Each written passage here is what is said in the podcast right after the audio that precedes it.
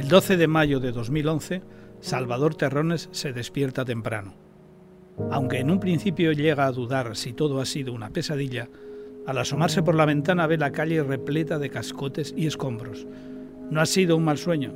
Ayer, un terremoto de 5,1 grados en la escala de Richter sacudió la ciudad de Lorca.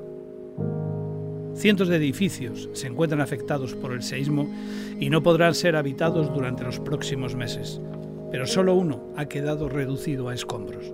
El colapso de ese bloque de 15 viviendas ha acabado con la vida de Toñi Sánchez, su mujer, y Salvador no puede dejar de pensar que no estuvo con ella en ese momento. Yo era que me tenía que haber ido al parque y a lo mejor ella estaba ahí, pero el destino cambió la cosa. Todavía no ha amanecido cuando Salvador coge su coche para volver a Murcia, al Hospital Virgen de la Rixaca. Allí descansan sus dos hijos, Salva y Sergio, al que han tenido que intervenir de un coágulo en la cabeza. El derrumbe que provocó la muerte de su madre dejó a los dos niños enterrados bajo los escombros. Es un milagro que los dos pequeños hayan sobrevivido en tan buen estado. Pero todavía es muy pronto para que Salvador se dé cuenta de ello. Solo puede pensar en la desgracia que se ha cebado con él. Nueve personas murieron ayer solo por encontrarse en la baldosa equivocada a la peor hora posible, y una de ellas era el amor de su vida. ¿Por qué ha tenido que tocarme la lotería? ¿Por qué me ha tocado la lotería? Todavía le queda una hora de camino hasta llegar a la capital de la región de Murcia. 60 minutos en los que no puede dejar de pensar en la vida que ha compartido con Toñi y que el terremoto le ha arrebatado.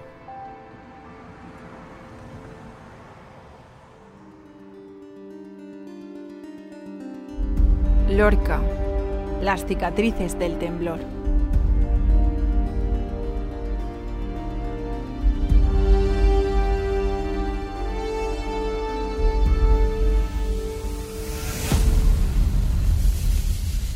Episodio 4. El día después. Ella era del camino viejo del puerto, al sur de Lorca, y él de la bajada del Calvario, un kilómetro más al norte. Como para muchos jóvenes de su generación, las oportunidades de trabajo estaban al otro lado de la frontera con Andalucía, en la localidad almeriense de Pulpí. Allí, rodeados de lechugas, se conocieron Salvador y Toñi. estábamos en Pulpí con Primo Flor, trabajando en la Primo Flor. Los dos solían viajar al campo en el mismo autobús, aunque nunca habían hablado el uno con el otro. Hasta que un día Salvador decidió dar el primer paso.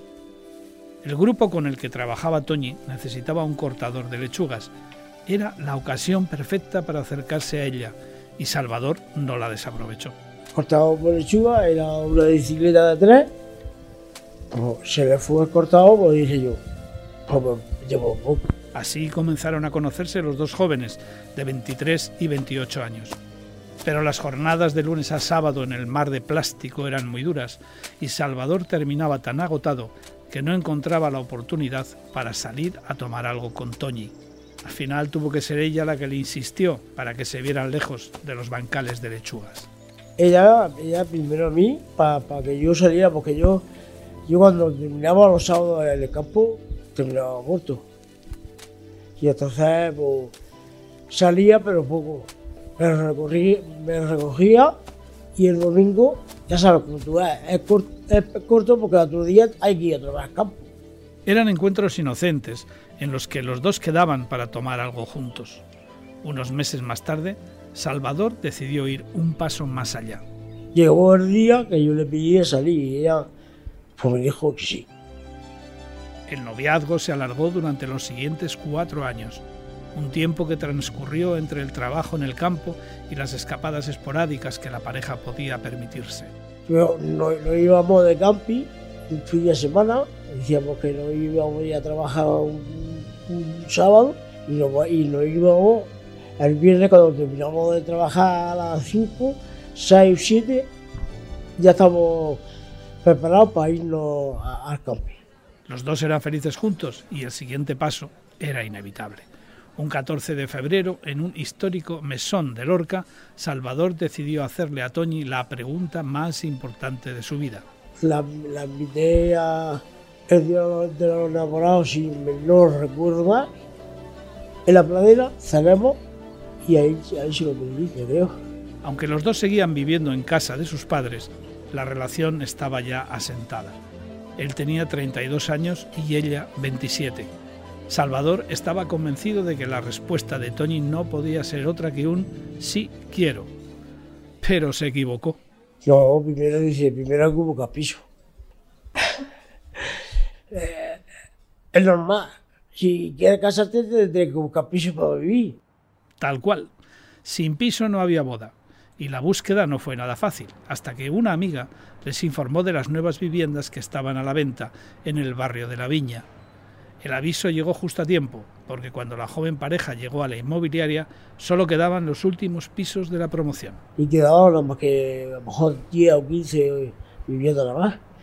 Y pero nosotros quisimos esto porque es muy tranquilo, pasa pocos coches y todo. Ahora sí, con un techo que compartir, Salvador y Toñi se casaron en 2002.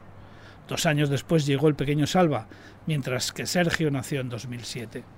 Ese fue el último año en el que Toñi pudo trabajar, antes de ser despedida por quedarse embarazada. Y entonces cuando la llamaron de, aquí de Lorca para trabajar en una fábrica de tela, pues ahí fue cuando, cuando se quedó. Y entonces se enteró el jefe y la echó. Menos más que la ciudad social se hizo a cargo de los meses que quedaban para que naciera. Aunque a sus hijos nunca les faltó de nada, la familia Terrones Sánchez vivía sin grandes lujos. Algunos sábados salían a cenar al Parque de la Viña, otros fines de semana se iban de camping e incluso podían permitirse pasar el verano en la playa. Pero sus vidas estaban marcadas por el trabajo y la necesidad de gestionar bien el dinero. Y, y ahorrando, había que ahorrar. Se decía que tenía que ahorrar para pagar el piso. Y mira por dónde no lo ha visto pagado. Tampoco podrá ver crecer a los hijos por los que se desvivió. Y Salvador no puede dejar de pensar en ello mientras deja su coche en el aparcamiento del Hospital Virgen de la Rixaca. Son las 8 de la mañana y quiere estar con sus dos pequeños cuando se despierten. Los médicos le dicen que Sergio se encuentra bien y que enseguida lo van a trasladar a planta. Aunque está deseando verlos, es consciente de que no saben lo que le ha pasado a su madre. Si ni siquiera él termina de asimilarlo, ¿cómo se lo va a contar a sus hijos?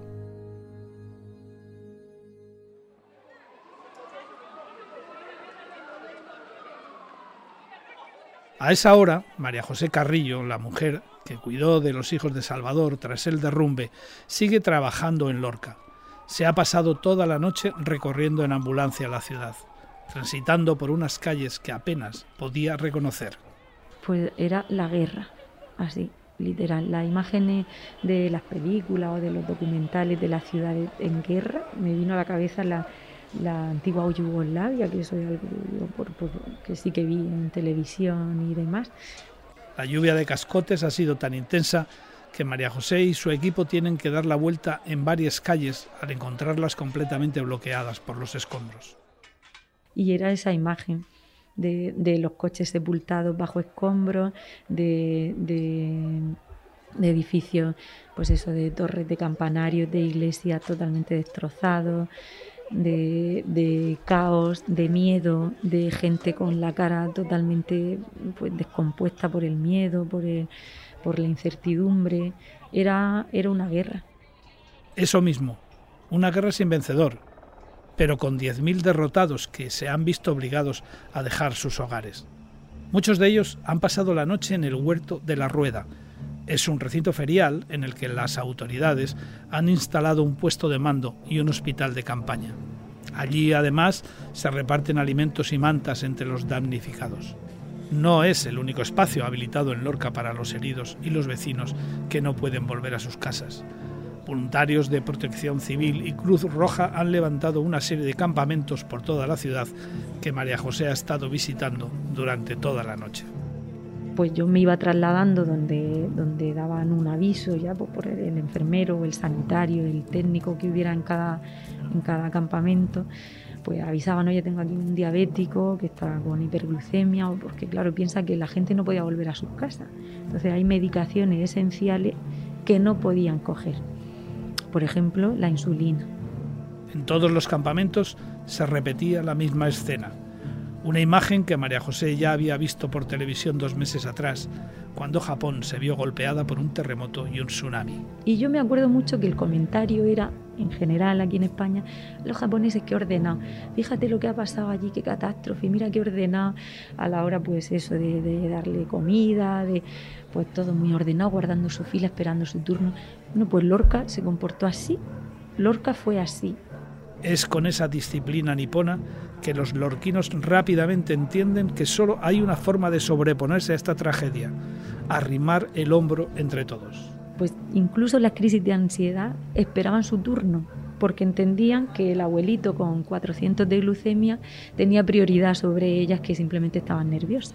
Lo que yo viví ese día fue que la gente solidaria, que la gente cuando hace falta es paciente, es generosa y es ordenada y, y atiende y obedece a las órdenes que porque le damos los servicios de emergencia.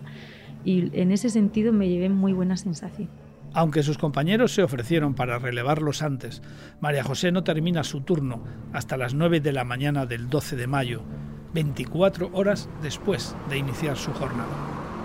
Cuando arranca el coche y deja a Lorca atrás, la sensación de alivio es inevitable pues se me pasa por la cabeza, sinceramente, por fin ha terminado.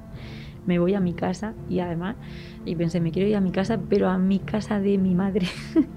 María José vive desde hace años en Murcia, pero después de todo lo que ha vivido, solo le apetece volver al hogar familiar, en Archena, a 27 kilómetros de la capital. Además, allí también se encuentra su hijo, de apenas 11 meses. Lo primero que hice fue ver a mi madre, darle un abrazo, a mi hijo primero, claro, y, quedarme ahí en, pues no sé, en la tranquilidad de mi, de mi hogar, porque es verdad que buscaba el papel de hija más que de madre, por el papel protector. Su trabajo ya ha terminado, pero a pesar de la tranquilidad que le transmite la casa de su madre, no puede dejar de pensar en los lorquinos que se han quedado sin hogar y en todos sus compañeros que siguen trabajando. Aunque piensa, bueno, esto ha acabado para mí, pero lo que ha quedado allí no puede evitar pensar qué va a pasar con la gente.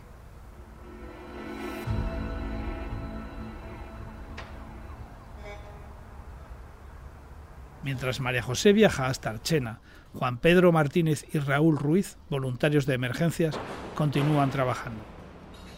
Después de rescatar a los hijos de Salvador y a las otras tres personas atrapadas entre los escombros del edificio derruido, han pasado toda la noche repartiendo comida entre los evacuados.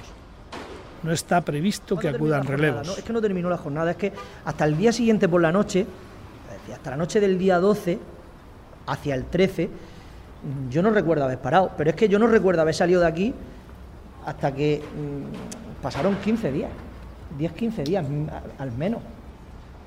Los días posteriores al seísmo transcurren para ellos como una única jornada solo paran de forma puntual para tomar un respiro en unas instalaciones a medio terminar. De hecho, el edificio no cuenta ni con espacios para dormir. Así que Juan Pedro y Raúl tienen que pasar la noche en las camas que están usando en los hospitales de campaña. Unas camas del hospital de, campaña, que son unos trozos de tela con dos barras que se estiran y bueno, que sea guapo que duerma ahí tres noches seguidas. El gobierno ha desplazado hasta Lorca a 500 miembros de la Unidad Militar de Emergencias. También han llegado efectivos de Protección Civil de Almería y de Bomberos de Sevilla, pero hay tanto por hacer tras el seísmo que Juan Pedro y Raúl apenas pueden quitarse el uniforme. El trabajo era bastante variado. Eh, verificar personas, eh, verificar eh, que no hay nadie en un edificio que está a punto de colapsar o se cree que por la forma que tiene podría colapsar. Aunque el terremoto solo derribó un edificio, los ingenieros han determinado que otros 12 deben ser demolidos por el grave deterioro que han sufrido. Y en algunos de ellos se tienen que internar Juan Pedro y Raúl para hacer su trabajo. Porque tuvimos que entrar a un edificio eh, donde se pensaba que podía colapsar y querían precintarlo y entonces teníamos que entrar, eh, vamos a decir, mm, si se podía evitar el, el llamar, evitar llamar y entrar al edificio a cada vivienda a ver si había alguien o no, para precintarlo y que ya los arquitectos eh, decidan eh, tirarlo o no tirarlo. Esos 12 bloques son los peor parados de una lista que incluye 889 edificios con daños moderados o severos. El balance final de los ingenieros es trágico. El 13% de los edificios del núcleo urbano de Lorca han sufrido daños considerables, una cifra que aumenta hasta el 40% en los distritos más afectados, como el del barrio de la Viña. Me movió mucho en Lorca y, la verdad es que no la reconocía. Era tristeza, era desolación, eh, era eh, edificio entero vacío, Lorca vacía. Es que Lorca se quedó vacía. Los días pasan para los dos voluntarios entre el apuntalamiento de edificios y el arreglo de los desperfectos que los vecinos les van notificando. Están tan centrados en su trabajo que ni siquiera se paran a pensar en ellos. Yo creo que a mi vivienda fui a los 10, 12 días, no sé ni cómo estaba, me llamó de seguro y, no, dije que no sé ni cómo está el edificio. Pero ni Raúl ni Juan Pedro son de piedra, y cuando termina la primera semana de trabajo, el caudal de emociones que han experimentado en los últimos días comienza a desbordarse. Recuerdo que estuve aquí con mi hermana eh, y creo que fue la primera lágrima que eché pensando un poco en, lo que podía haber pasado y entonces pues es verdad que pues, pues, ha pasado lo que ha pasado y ya está. Raúl se ve asaltado por las dudas cuando se da cuenta de los riesgos que ha corrido. No es el único que comienza a cuestionarse su actuación en los últimos días. Juan Pedro también piensa en la gente que le rodea y que, sin llamar su atención, está sufriendo las consecuencias del seísmo.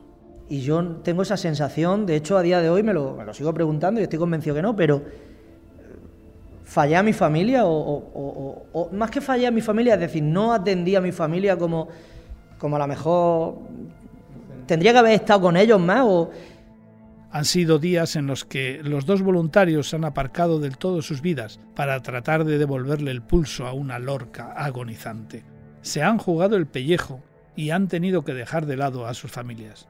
Pero Juan Pedro no duda de que simplemente han hecho bien su trabajo. Es decir, a día de hoy lo repetiría, ¿eh?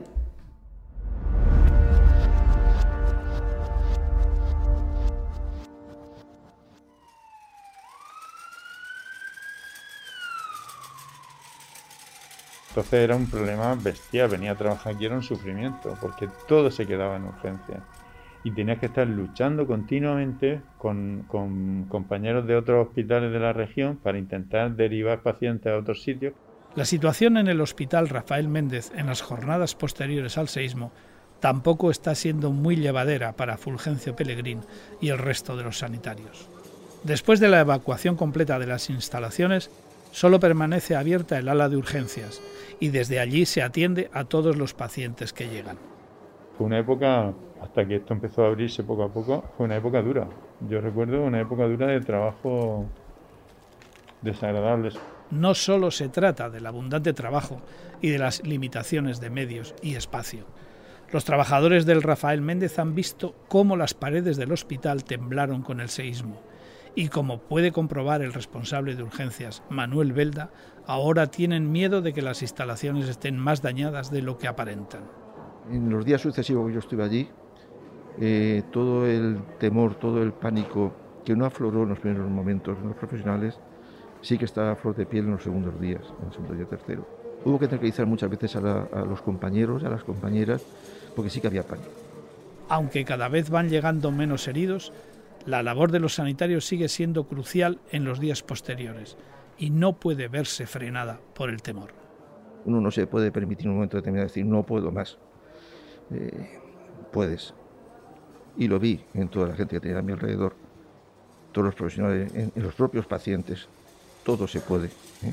la atención tenía que ser ya no a los heridos que pudiera haber o a la gente que llegaba, sino a la gente que a lo mejor había que suministrarle medicación y las farmacias estaban cerradas.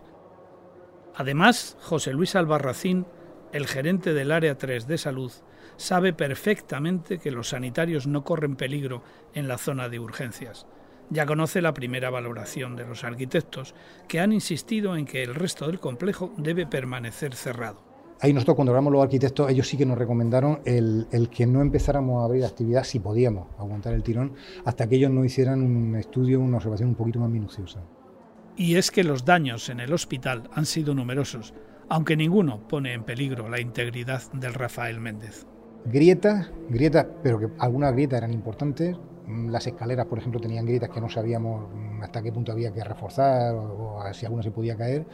Grietas y daños en los, eh, fundamentalmente, techumbre, elementos un poco ornamentales, cornisas, etc. Poco a poco, el hospital reactivará sus servicios, abrirá consultas y habitaciones, pero no será hasta junio cuando recupere su normalidad. Por desgracia, la ciudad del sol necesitará mucho más que un mes para volver a ser lo que era.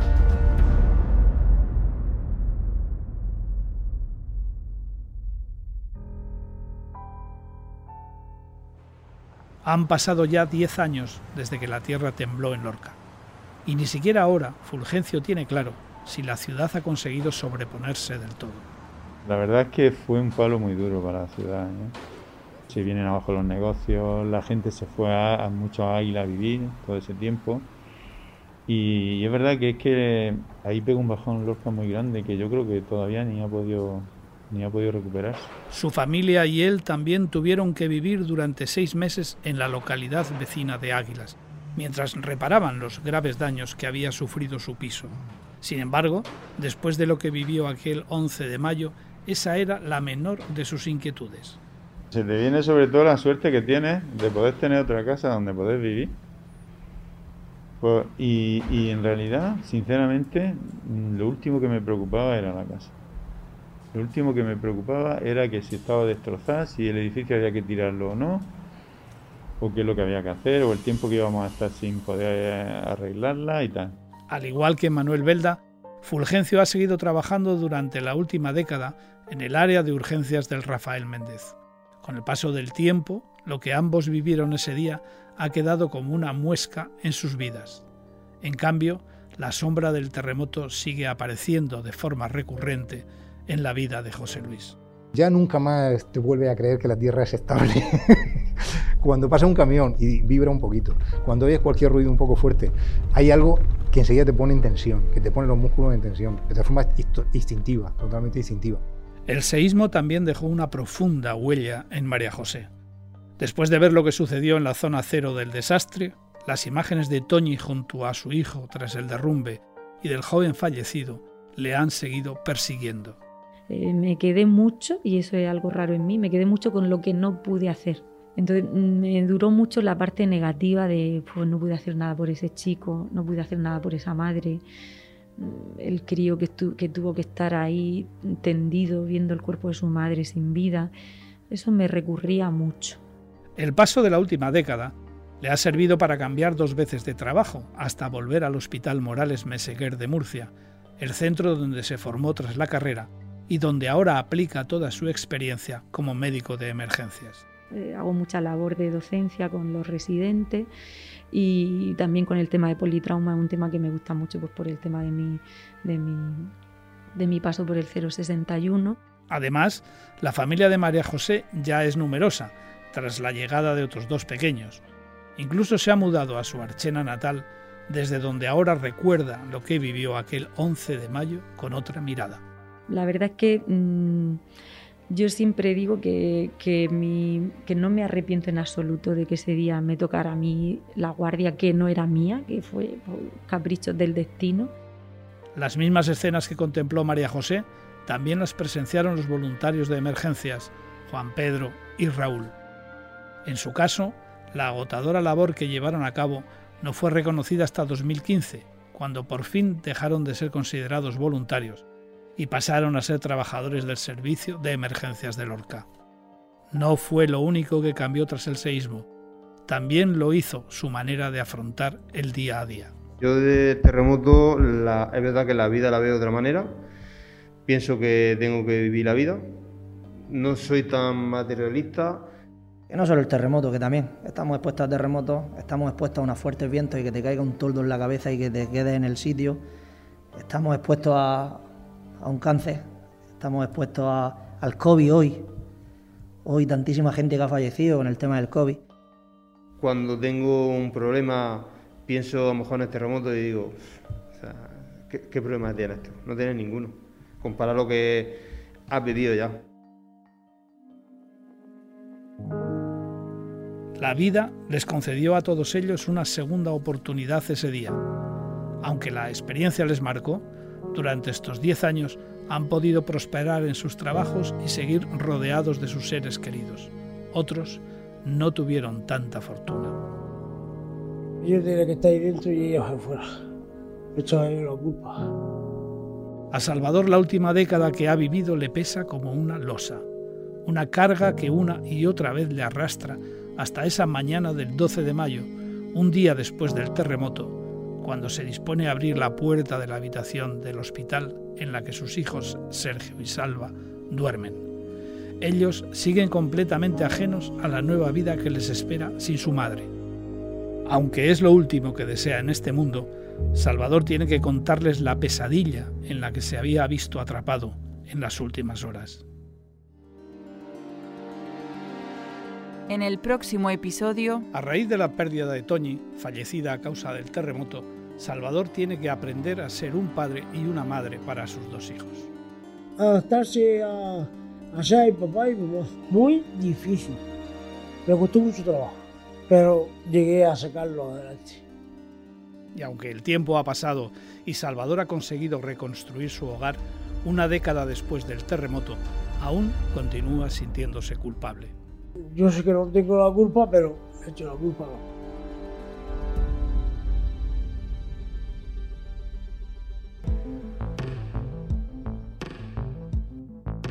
Lorca, las cicatrices del temblor escrito por Sergio Navarro Gálvez y María García Clemente. Montado y editado por Iván Rosique. Narrado por Pachi La Rosa. Un podcast de la verdad